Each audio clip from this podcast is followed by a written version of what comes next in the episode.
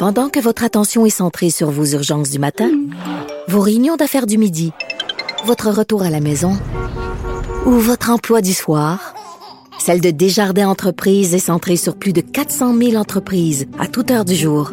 Grâce à notre connaissance des secteurs d'activité et à notre accompagnement spécialisé, nous aidons les entrepreneurs à relever chaque défi pour qu'ils puissent rester centrés sur ce qui compte, le développement de leur entreprise. Le, commentaire de Emmanuel Latraverse. Des analyses politiques pas comme les autres. Alors Emmanuel, il y a quelques minutes, Renaud O'Toole, le chef du Parti conservateur, euh, faisait un point de presse, une conférence de presse, parce qu'il y a une menace euh, d'un vote de confiance à Ottawa. Ben oui, c'est toujours la menace d'un gouvernement minoritaire qui veut euh, éviter des exercices de transparence. Alors, on se rappelle qu'avec la prorogation, le gouvernement Trudeau a forcé euh, la fermeture de toutes les enquêtes sur We Charity. Et les efforts de l'opposition pour relancer ces enquêtes parlementaires-là se sont butés à des séances de filibustering, là, donc de députés libéraux qui lisent des poèmes, puis euh, des consignes, qui racontent des niaiseries.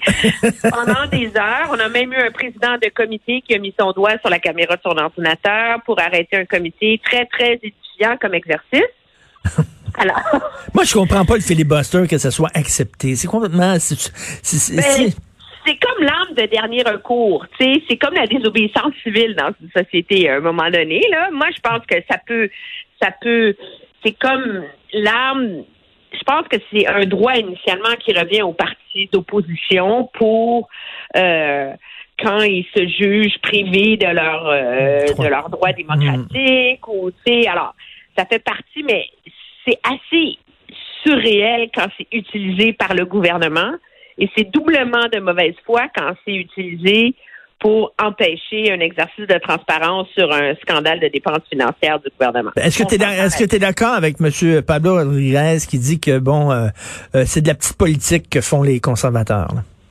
Ben, il y a un c'est sûr qu'il y a un risque pour les conservateurs dans ce débat-là d'acharnement sur l'enjeu de We Charity qui est partisan.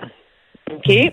Mais par ailleurs, à partir du moment où le gouvernement, il y a un, 8 semaines, plaidait qu'il ne voulait pas bloquer cette enquête-là, que cette enquête était légitime et qu'il rendait public des motifs.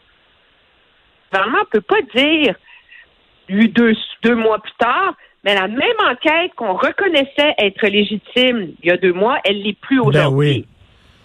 Un.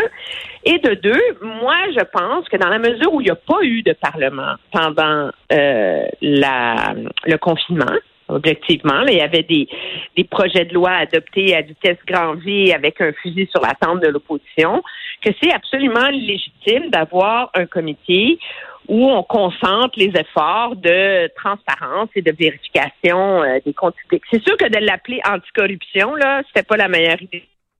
C'est la raison pour laquelle M. O'Toole euh, a reconnu aujourd'hui qu'on va trouver un autre nom et qu'on négocie avec l'opposition. OK? Mm-hmm. Mais et moi, je trouve que par ailleurs, l'argument du gouvernement voulant qu'on est en pandémie, faut pas, tu sais, il y a d'autres priorités dans la vie que de que de creuser oui charity, il est légitime, mais c'est là que l'idée de l'opposition est pas mauvaise non plus. Au lieu d'avoir le comité de l'éthique, le comité des langues officielles, le comité le comité de ça, de monopoliser le travail de plein de comités parlementaires sur ces enjeux-là, un comité se charge de ça, puis tous les autres, après, se préoccupent d'autres enjeux mmh, importants mmh, pour la mmh, société. Donc, il y, a, il y, a, un exercice totalement légitime et c'est assez euh, bancal comme argumentaire de la part du gouvernement de dire que c'est matière à, à, à provoquer une élection. Là. Mais, je est-ce que, que le gouvernement a le pouvoir de décider qu'est-ce qui est un vote de confiance et qu'est-ce qui ne l'est pas, mais mais est-ce que la motion, la motion déposée par les conservateurs, est-ce qu'elle risque d'être adoptée? Ben oui. C'est ça l'enjeu, parce que comme le gouvernement est minoritaire, si les conservateurs ont l'appui du Bloc et du NPD, la motion va passer. Ben, mais tu penses que le NPD va appuyer euh, les conservateurs, oui? Ben, le, NPD fait des demandes auprès des écoles. Là, il y a toute une négociation là, qui se fait en coulisses, il faut comprendre. Donc là, les conservateurs en ce moment sont en train de négocier. Avec le NPD puis avec le Bloc québécois sur euh, des éléments, changer le nom, euh, changer le élargir le, le, mandat pour que ça soit pas seulement ça We Charity, mais que ça concerne, par exemple, l'ensemble des contrats publics qui ont été donnés dans le cadre euh, de la pandémie. Mm. alors là, il, il, faut voir jusqu'où est-ce qu'ils vont être à l'aise avec ça. Mais ceci étant dit, ils sont assez brillants aussi parce qu'ils vont inclure une phrase dans la motion qui dit qu'elle qu'elle euh, n'implique pas la confiance de la Chambre envers le gouvernement. Donc, il y a comme une ligne dans la motion qui dit ceci n'est pas une motion de confiance qui peut forcer des élections. Alors là, je veux dire où on s'en va, c'est comme un bras de fer qui peut sembler bien, euh, bien futile en temps de pandémie, alors qu'on est en code rouge, que les cas augmentent, que mais en hmm. même temps, moi, je pense que c'est un débat qui est important puis qui est légitime. Le gouvernement a dépensé 300 milliards de dollars. Et je comprends que le vérificateur général évalue tout ça, puis etc. Mais c'est absolument clair et normal qu'un comité parlementaire qui évalue si l'argent ben du gouvernement a bien fait ses devoirs surtout quand on voit l'ampleur du fiasco dans We Charity. Hein? Oui, tout à fait. Et parlant d'argent, eh, c'est payant prononcer les discours. Hein? Justin Trudeau qui a été payé 1,3 million de dollars pour les discours qu'il a prononcés, les conférences entre 2006 et 2012. Mais ce qui est fascinant, tu sais, c'est quoi? C'est comment le regard du public sur cet enjeu-là change d'une année à l'autre. Je m'explique. Vérification faite, ce chiffre-là n'est pas nouveau, de somme. Il avait été rendu public pendant euh, la course à la direction du Parti libéral quand on parlait des revenus de M. Trudeau. Et ce qui dérangeait particulièrement, c'est qu'il y a une somme importante de ça, 500 000 dollars à partir de l'année où il a été élu député. Alors là, tu dis, pourquoi est-ce que payer 160 000 dollars par année comme député, il vend son rôle de député à faire des discours. Il y a, ben oui. il y a quelque chose de pas éthique. Ben non, c'est bizarre ça. T'es payé comme député et là tu t'en vas euh, comme monnayer tes tes tes, euh, tes services. Euh, au... Ben moi j'ai un gros gros malaise avec ça. Ce qui est intéressant, c'est que cette nouvelle-là était sortie en 2013. Mais à l'époque, en 2013, M. Trudeau marchait sur l'eau, on se rappelle? Oui. Il y avait comme, c'est le début de la Trudeau-manie, il était jeune, et à cette époque-là, il s'en était sorti politiquement, en guillemets, parce que c'est lui-même qui avait rendu la liste publique et parce qu'il avait promis de rembourser les œuvres de charité qui, qui figuraient dans la liste de ceux qui l'avaient payé depuis qu'il était député. Cinq ans plus tard ou sept ans plus tard, tu regardes ça et ça vient un peu confirmer cette espèce de, de tâche dans la bonne foi de M. Trudeau, le fait ce que je dis, faites pas ce que je fais. Hmm. Et donc, on regarde ça avec le recul maintenant, puis on a un regard beaucoup plus sévère parce qu'on se rend compte finalement que cette façon de procéder, de, de monnayer euh, son nom, son lien avec son père, ben, là, c'est plus lui, mais c'est le reste de sa famille qui s'est enrichi. Ben oui, c'est comme une... premier ministre. C'est comme une business, là. Oui, oui, exactement. C'est, c'est la Trudeau business, sauf que là, au lieu de, de mettre de l'argent dans ses poches, ben, depuis qu'il est premier ministre maintenant, c'est sa famille qui le fait, mais ça, ça, ça, ça ramène à l'avant-plan euh, cette espèce de, de débat qui est sorti de We Charity autour du fait que ce premier ministre-là un sens très élastique de l'éthique. Et eh oui, très, très. Ça s'applique pas à lui et à sa famille, mais à tout le monde d'autre. Et il y a un pied dans la politique, puis il y, a quasiment un pied dans le showbiz, là. Ah ben oui, mais ça, ça, ça, ça, ça a toujours été. Puis les Canadiens étaient totalement charmés par ça pendant longtemps, tu sais. Mais c'est comme si ce, ce vernis-là continue à s'écailler, puis que maintenant, à, la lumière des écarts éthiques nombreux qu'il a lui-même commis comme premier ministre, bon, on a un regard beaucoup plus sévère sur l'argent qu'il collectait comme député à faire des, discours, on s'entend. Ah, c'est bizarre ça. Et j'aimerais avoir le, ton, ton, ton, ton, grain de sel, ta vision de ce qui se passe à l'Université d'Ottawa. Ben, c'est comme la goutte, j'espère que c'est la goutte qui fait déborder le vase. C'est un débat qui n'est pas nouveau. Euh, et euh, qui ébranle les universités canadiennes depuis plusieurs années. On l'a vu avec le professeur qui avait mentionné le livre de Paul Vallière, Nègre blanc d'Amérique, Mm. à, à Concordia qui a été suspendu, l'animatrice de CBC, Wendy Mesley, qui a été suspendue. Il y a eu des cas à l'Université de Toronto, il y a eu des cas à l'UQAM, il y en a eu partout. Et euh, deux choses. Mario Dumont me faisait remarquer que maintenant que c'est la presse qui a écrit là-dessus, mais tout d'un coup, ça devient un débat euh, plus légitime. Hein? On s'entend dans les sphères Ben oui, médiatiques ben québécoises que quand c'est toi puis Mathieu Bocoté, méchant conservateur de Ben droite oui. identitaire. Hein? ben oui. Mais ceci étant dit, euh, moi, ce qui me trouble là-dedans, c'est l'espèce de jugement de Salomon qui, est, qui a été prononcé par le recteur de l'université, dans lequel, bon, la prof n'est pas congédiée, elle peut donner son cours et on lui reconnaît le droit d'avoir utilisé le mot qu'on, c'est comme Voldemort, là, qu'on peut pas euh, Ouais. mentionné dans le cadre d'un cours, mais il dit elle a le droit de l'utiliser, mais avec les conséquences que l'on sait.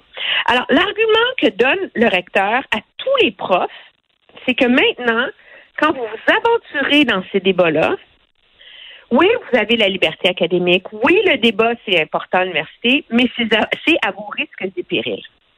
Et c'est là, je pense, que tout le débat sur ce qu'on appelle les micro-agressions et tout ça euh, finit par devenir très délétère parce que l'intention ne compte plus. Hum, hum, hum. Alors, Et- un mot, Et ça, suffit, il suffit que la personne dise je me sens agressé pour que ça devienne une agression, même si ton intention était absolument pas ça. exactement. Et pire que ça, c'est même pas qu'il il s'agit que la personne se sente agressée pour que ça soit une agression. C'est il s'agit qu'une personne se sente agressée pour que la réputation d'un professeur soit entachée à jamais et pour que sa carrière soit mise en péril et pour qu'elle soit susceptible d'être congédiée. C'est ça qui est grave. Oui, parce que là, bon, au-delà du N-word, le, le- le- fameux mot euh, dérogatoire, au-delà de ça, aujourd'hui, on parle de ce mot-là, mais après ça, ça va être un autre mot qu'on pourra pas utiliser ou une autre expression ou un autre livre qu'on pourra pas utiliser dans le corpus ou etc. Là. Mais ce qui est difficile dans, dans ce débat-là, c'est que bien qu'il ait utilisé un langage assez politically correct, là, quand le recteur écrit les membres de groupes dominants n'ont pas la légitimité pour décider ce qui constitue une microagression, sur le fond, il faut l'admettre qu'il a raison.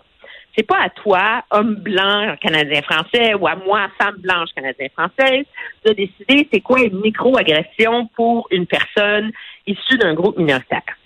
Mais le problème avec ça, c'est il n'y a plus aucune place pour le débat. Le fait de froisser quelqu'un est un Ben crime. oui. Le fait de commettre une maladresse est un crime. Et moi, c'est ça qui m'inquiète.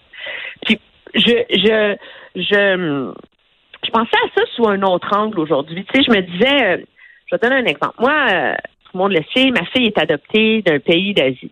OK? Alors, des micro-agressions, je peux-tu te dire que j'en ai eu là, sur ce compte-là? Là? Euh, c'est une petite chinoise. Vous Mhm. l'avez payé combien? C'est qui sa vraie mère? Je veux dire, c'est c'est ça le, le, le lot d'être différent dans Mais c'est-tu, c'est-tu, c'est-tu une agression ou c'est rien qu'une maladresse, par exemple? Tu sais, elle Ben- vient, elle vient d'où, la petite fille? Tu bon, c'est peut-être la curiosité, elle vient Mais de quel mais pays? tu c'est, alors, c'est un état d'esprit. Ben oui.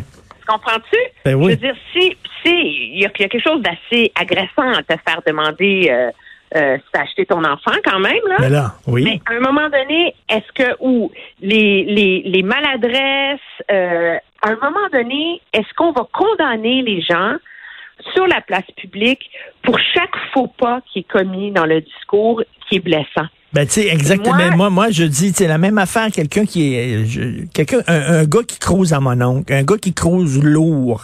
Est-ce que c'est nécessairement une agression?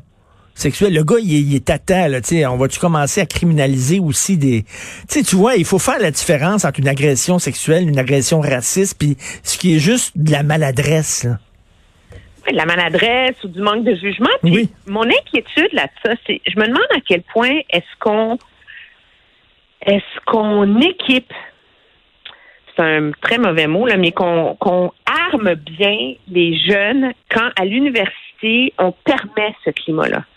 La société est pleine d'injustices, de maladresses, de débats difficiles difficile, déchirant. C'est la beauté d'une société. Alors, si tu es, dans, dans un climat où chaque micro-agression est jugée comme un crime de lèse-majesté, t'auras pas fini, là. T'auras pas fini. Tu peux pas avoir une société qui débat intelligemment d'enjeux litigieux et difficiles. Non, et, c'est, ne peut surtout pas faire avancer la société. Et si pour une niaiserie, un prof peut perdre sa job, t'imagines si un prof commet une, une faute grave?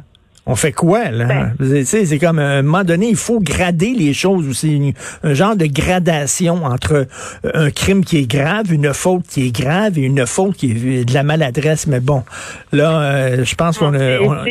C'est très cool. C'est horrifiant pour nos universités. Tout à fait, tout à fait. C'est là que tu apprends à débattre, à pas être d'accord et à accepter d'être minoritaire dans un débat de perdre un débat, d'en gagner un. De, tu sais, je veux dire, c'est la beauté d'aller à l'université. C'est que pendant quatre ans, tu es supposé faire juste ça. Oui, mais là, on a. C'est un climat où tu peux plus le faire. C'est des universités de petits lapins. On veut protéger nos pauvres enfants. Merci, Emmanuel. Emmanuel Latraverse, bonne journée. Salut.